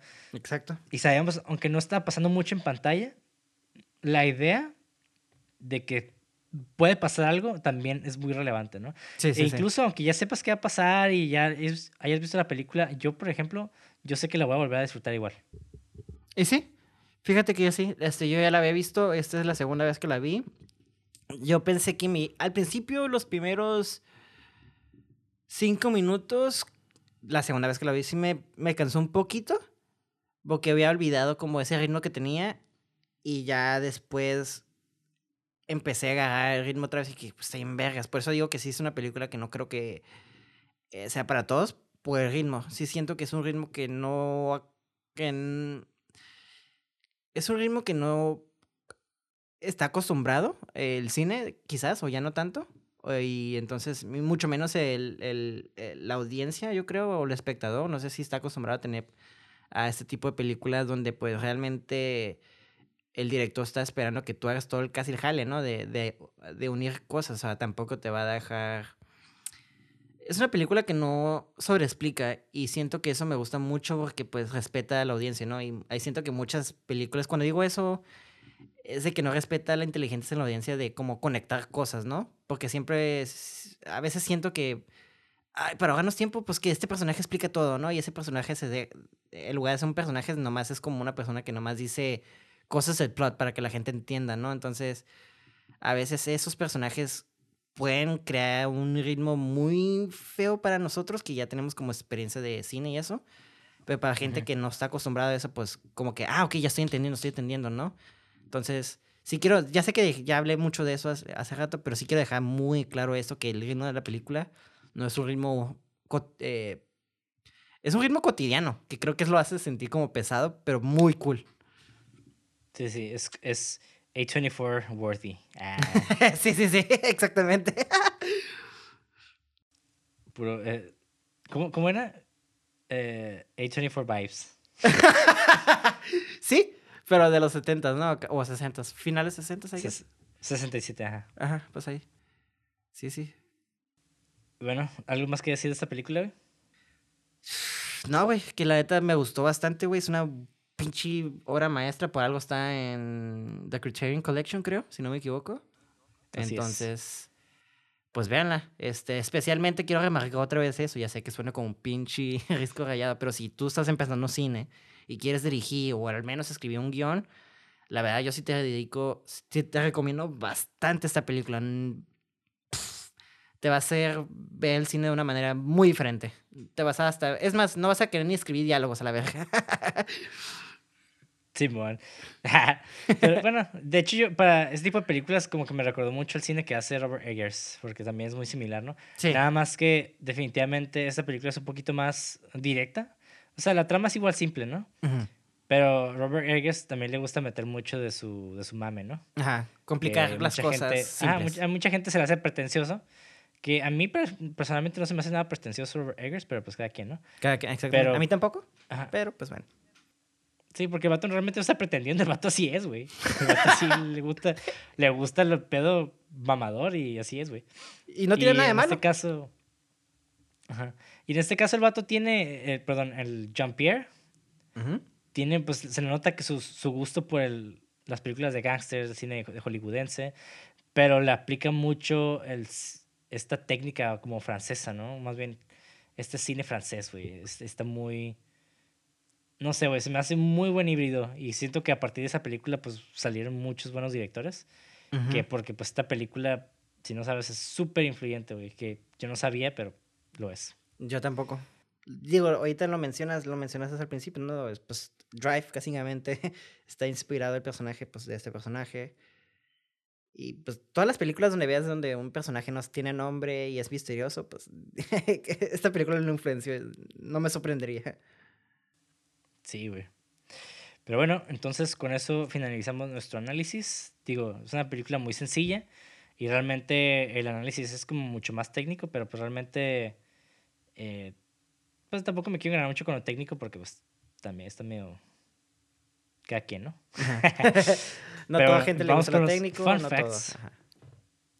¿Sobre qué dijiste? Que no a toda la gente le gusta lo técnico. Yo sé que tú eres muy mame del técnico yo no soy, no me gusta mucho lo técnico a mí, pero pues cada quien, ¿no? Es perspectivas diferentes. Y se vale. Sí, es que a mí me gusta mucho, me gusta mucho el lenguaje cinematográfico, porque el lenguaje cinematográfico tiene, tú puedes contar historias, güey, por medio de la cámara solamente. O sea, tú puedes hacer que una, un objeto tenga vida o tenga sentimientos por medio de movimientos de cámara. Si no, pues, y no tiene que ser animado, o sea, puedes hacer algo. Sí, sí, sí. Eh, con solamente la cámara. Live action, y pues. pues está comprobado. Ajá, está comprobado. Y bueno, pasamos a los datos curiosos, que son los fan facts. Punto número uno. Cuando Jean-Pierre Melville le llevó una copia del guion a Alain Delon, que es el actor, Delon le preguntó cuál era el título. Cuando le dijeron que el título era Le Samurai, Delon hizo que Melville lo siguiera a su dormitorio, donde solo había un sofá de cuero y una espada samurai colgando a la pared. ¡Qué cool!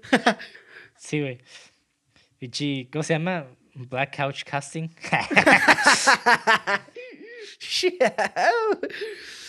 La verdadera historia de cómo consiguió su actor a su película. Sí. Eh, punto número dos. A Jean-Pierre Melville le preocupaba cómo filmar la escena en la que Jeff conduce el coche robado directamente al garage de chatarra. Sin perder el ritmo, Alain Delon condujo el coche, bueno, el automóvil, por el callejón estrecho y entró en el garage con una sola toma. Ok, cool. digo, estaba en el fan no se me hizo tan relevante, pero dije, eh, bueno, igual. Tal, tal, vez antes la gente no sabe manejar tan bien. Ah, acá no. digo, yo no sé manejar, así que cool. Punto número 3. Según Rui Nogueira, que es el autor del libro Melville on Melville, publicado en el 76, el pájaro enjaulado, mostrado como la mascota de Jeff Costello en The Samurai, fue la única víctima del incendio que destruyó el estudio de Jean-Pierre Melville en 1967. Oh. Entonces es lo que les decía que hubo una tragedia ahí. Ajá. Pues el pajarito. El pajarito se murió, güey. Fs en chat, guys. En comentarios. Pongan F en el comentario. Que la neta yo sí me agüité, güey, cuando leí porque por el pajarito, güey. Ah, sí, el pajarito. Ajá. En la película se ve todo estresado y todavía se muere, güey. Sí, güey, pobrecito. Pero bueno. Punto número 4. Ah, A chingar el pájaro ya, la verga. no, de hecho, no, el siguiente también es del pájaro. Punto número 4. El pájaro enjaulado es un camachuelo. Pirrula pirrula, creo que se llama en nombre científico, güey.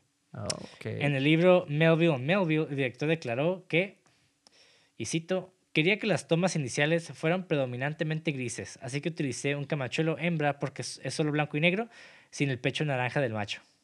ok.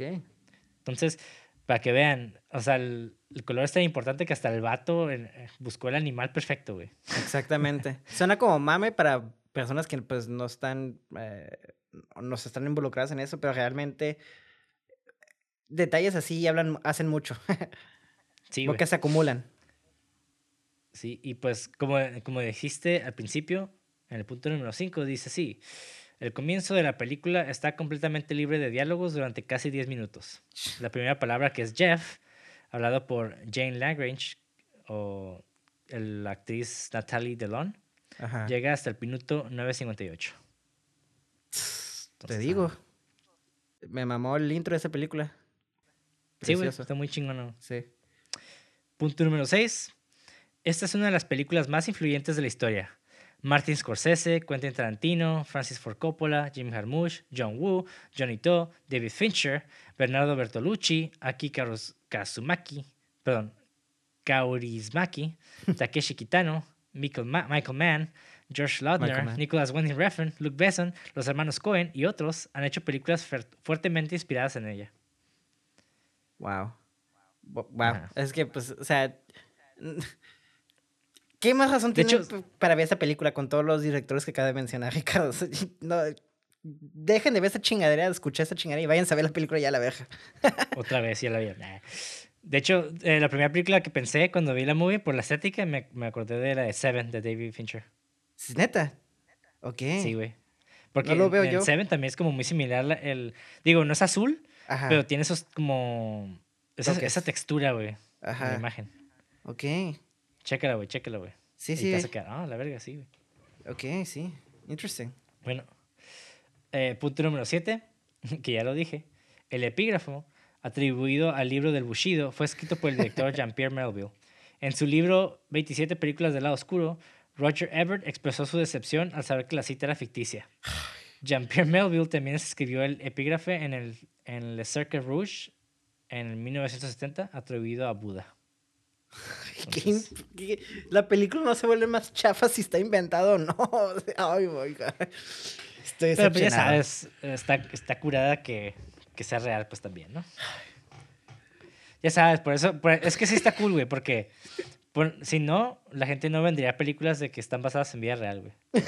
¡Wow! ¿Qué? no, o sea, lo que estoy diciendo es de que a la gente realmente sí le trae eso, güey. Si tú, si tú pones alguna película y dices, estabas a enviar en la vida real, la gente sí lo ve, güey. voy a, todas mis películas que voy a hacer ahorita, o cortos, lo que sea, voy a poner eso, güey. Güey, yo sí hago eso, güey. Huevo, güey. Punto número 8. La calle, un, la calle, un Lord Byron, o como está escrito en la sintaxis francesa, Rue Lord Byron. Uh. ¿Te, gustó, ¿Te gustó cómo dije el uno, güey, en francés, güey? Eh. Mm. Existe en París. De hecho, esa calle sí existe en París, güey.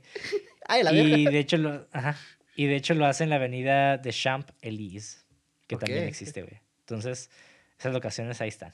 Si, pueden, si van a Francia, pues pueden visitar una de las mejores locaciones de películas, I guess. Wow. Sí, digo, supongo que hace fue un chingo, entonces no sé como esté ahorita, pero pues... Ajá. Mm, pues Punto sí, número 9. Esta película está incluida entre las 1001 películas que debes ver antes de morir, editada por Steven Schneider. Uf, ya había una mínimo. Mil más que ver. Sí. Ah. no, ya hemos visto varias, ya hemos visto varias. Varias. Vamos a ver, de todas vamos a hablar aquí, viejo. A huevo. Punto número 10. Esta película es parte del Criterion Collection. Ya lo hablamos. A huevo. Punto número 11. Esta película ha tenido remakes al menos dos veces. Ah, cabrón. Ghost Dog de Jim Jarmusch y The Killer de John Woo. The Killer. Yo sí sé cuál es esa, güey. Ok, no sabía que era un... rem- Mm. Y vamos a hablar de John Woo en el futuro, de hecho. Interesante. Así es. Todo está conectado, güey. Todo está conectado. Punto número 12. Esta película fue el, de- fue el debut de Natalie Delon, que es la que era la esposa de Alain Delon en ese momento. Ok. Buen papel. Punto número 13. En el final alternativo, que, era el final original, Costello se encuentra con su muerte con una sonrisa. Mm. Jean-Pierre Melville descubrió que Alain Delon ya lo había hecho en otra película y pues cambió el final. Ah, Porque, sí. Ya sabes. Había escuchado eso, fíjate. Ajá, la verdad desconozco qué película fue porque yo no he visto todas de ese güey. Ajá. De John Delon creo que nada más he visto la de L'Eclisse, que una película muy buena de la novela francesa, güey, que obviamente es súper contemplativa, güey. Pero no mames, está... Sí tienes que estar en un mood como muy nostálgico para ver la movie, güey, porque sí está como muy... Está medio sad, güey. Ok.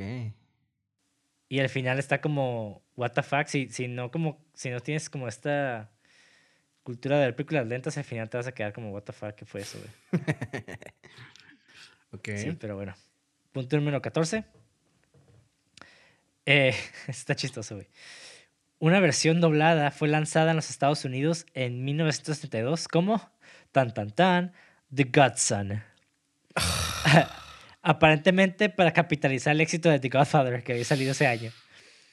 El crítico del New York Times, Vincent Canby, calificó la película original como inmaculada, casi perfecta, o sea, perfecta, güey Ajá. pero criticó la versión doblada como desorientadora y terrible. Y, y- ok, y quiero hacer un pequeño paréntesis y, y tal vez suene como mamador y, ay, ¿por qué el idioma? ¿Cómo puede cambiar una película? Hasta eso cambia un, un mundo de una película. Una palabra que se usa, sobre todo en Francia, tal vez puede tener un contexto diferente aquí, en inglés al momento de traducirlo y pierde todo. Eh, eh, Por ejemplo, escuchen el título, o sea, The Godfather, nada que ver, The Godson o whatever. o sea, Sí. y pues se echa a perder todo un, un- Pierdes el mensaje, pues. Aunque ya hemos hablado de que el samurái como que sí tiene sentido, pero como que no tanto. Tiene una intención y aquí pues... ah, The Godson es como... Hasta tú lo dijiste, ¿no? Para... Por, por dinero. Entonces todo el mensaje que ya está establecido se empieza a romper, güey. Por una pendejada de... De El padrino, productores. o de... el apadrinado. Exacto. Ay, no.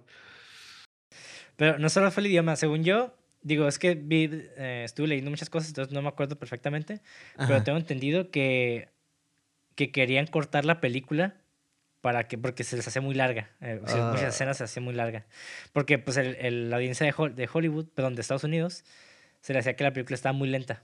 No está acostumbrada. Ajá, no está acostumbrada, entonces quería cosas más rápidas. Y pues al final salió una mamada que nadie entendió, güey. No, pues no. Ay, no. Sí, porque es algo que tiene este güey, el Melville, aunque su ritmo es lento, todo importa, güey. O sea, hasta, hasta el... Es algo que Walter Munch menciona cuando edita, es de que las... eh, cada, cada frame, cada fotograma importa, güey. Entonces, tú tienes que saber en, dónde cortar y cuándo cortar y así. Si no, pues también uno pierdes la emoción, pierdes el sentido. O sea, hay muchas cosas que pierde el... el- Incluso en la película, en las películas de comedia especialmente, el timing, eh, así el, Es el ritmo es todo, güey. Es todo, güey. Si no tiene ritmo tu película de, de chiste, por más que el personaje se eche pedo, no te va a dar risa, güey. Por más chistosa que Entonces- esté y el timing está off. Ah, ah. Bye, bye. Ajá. Exactamente. Entonces, muy importante, güey. Ujú. Todas esas personas que dicen, ah, está bien chafa, está muy lenta. Pues, Pues vete a la verga. Nah, cierto. nah, cierto. Yo sé que hay mucha gente que no les gusta, pero pues ni pedo. No, sí, sí, eso vayan a la verga. 15. ¿No es cierto? ¿Sabes que sí?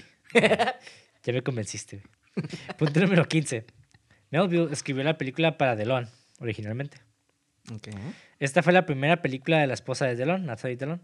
Ujú. Y el actor solicitó el divorcio después de que la película terminó la producción. Y se hizo oficial en febrero de 1969 y a ella se le concedió la custodia de su hijo Anthony. Ok. Qué loco, güey. Ajá. Puros divorcios en último- películas que hablamos, güey. Sí, güey. Pues que así es la vida, güey. Como una tómola. Ay, ay, ay. Punto número 16. El personaje de Ryan Gosling en la película de Drive comparte características clave con Jeff Costello, el personaje de The Samurai. Los dos no hablan, los dos tienen amigos mecánicos o que les, les consiguen el trabajo. Son asesinos, Son asesinos, para putearse a los malos. Se sacrifican por la chica al final, I guess. Sí, güey. Ajá, es casi. Ajá, está muy buena. Drive, también, Drive también me gusta mucho, güey. Ajá. Drive también me gusta mucho, güey. Ajá, muy good. Eh, pun- punto número 17. La canción de 2012 de Madonna, Beautiful Killer, es un homenaje a Alain Delon. La canción alude al Samurai y al personaje de Jeff. Y pues traduje la letra que dice así. Eres un hermoso asesino. Me gusta tu silueta cuando estás en la calle. Como un samurái puedes manejar el calor. Me dan ganas de arrasar por un hombre embrujado. Wow, yo pensé que era de Austin Powers, güey. Pues ah, yo imagino que también por lo que dice, pues como que es la cura, ¿no? La parodia, ajá. Ok, wow, Ajá. qué cool, güey. Cool. Pero sí, Madonna lo hizo en honor al personaje de Alan Delon, que fue el Jeff. Pues estuvo casada con Guy Ritchie, ¿no? Digo, digo, el cine es independiente, no tienes que estar casada con alguien de cine, pero no sé si como que conoció esa Sí. película. No, no, es que se me hace no interesante. conoces nada. Anyway, no sé lo que iba con eso, pero nomás. Se me hizo interesante saber, no sé si Guy Ritchie como que, órale, escribe esta canción para él. la obligó a Madonna, ¿no? Ándale, mija. Él ándale, escribió la letra. Ándale, mija, escríbele, escríbele al, al, al, al Alan Delon, ándale. Está bien guapo, bien, ¿qué está quieres, cabrona? Está bien guapo, está bien guapo. No, la neta está en carita el vato, güey. Sí, güey, pinches ojos que miran hasta donde no tienen que mirar, güey, pero te sientes horny y asustado al mismo tiempo. Y eso me asusta, güey. Ah, Exactamente. no. ¿Cómo es? Me, as- me, me asusta, pero me gusta.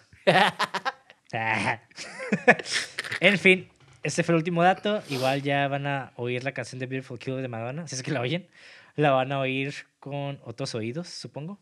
Ya Sí. que se dan cuenta de que está basada en este personaje. Y pues ahí está. Con eso los dejamos. Ya saben, vean más cine. ¿Algo, algo- últimas palabras de esta película? No, véanla, ya dije todo lo que tenía que decir. Perfección de película. Es lo único que puedo decir. Sí. A Digo, pesar de ese error de, de, de transición o de ese corte de la arma, pero ajá. Sí, güey. De hecho, me, me recordó, creo que fue Miguel Ángel, güey, el artista, güey, que hizo esa escultura como, quiso, quería hacer la escultura perfecta, güey. Ajá. Y que según esto, no me acuerdo cómo está la historia, la neta la estoy cagando, güey. Pero se supone que Dios le iba a dar como una señal de que aceptaba esa obra, güey. Ajá. El peor es de que el vato obviamente pues, no recibió ni vergas. Y se enojó y, y como la estructura estaba perfecta, la quiso, le pegó, le dio un martillazo en la rodilla o algo así, no me acuerdo, güey. Como que para que fuera imperfecto. Entonces a mí me quedé como que está muy, güey. El martillazo en la rodilla es esa, esa falta de continuidad, güey. Cuando el vato se saca las manos del chaleco y de repente el arma, güey. De no ser por esa escena, güey, esta, esta película resolvería el cáncer, güey. Estoy seguro, güey. Concuerdo. Y aquí se dijo en cine 666. Sí, güey. Eh, Eso curaría todas las enfermedades, güey. Pero pues como si fuera perfecta, no sería perfecta porque para ser perfecto tienes que tener imperfecciones, güey. Lo dijo el libro de Bushido, parte 2, güey. Cállate a la verga. A ver, bueno. cabrón, ¿dónde los pueden encontrar? Nos pueden encontrar en redes sociales como cine666.mpg. Síganos en Instagram también, por favor. No tenemos seguidores. Este, eh, ya saben, nos pueden encontrar en YouTube también como Cine66 o en su plataforma de podcast favorita. Y a mí me pueden encontrar en Facebook o Instagram como Monty de André O si les interesa nada más mi página de fotografía, pues es Montidiforo en Instagram. ¿Y a ti qué pedo, güey? ¿Tú qué pedo? ¿Qué traes?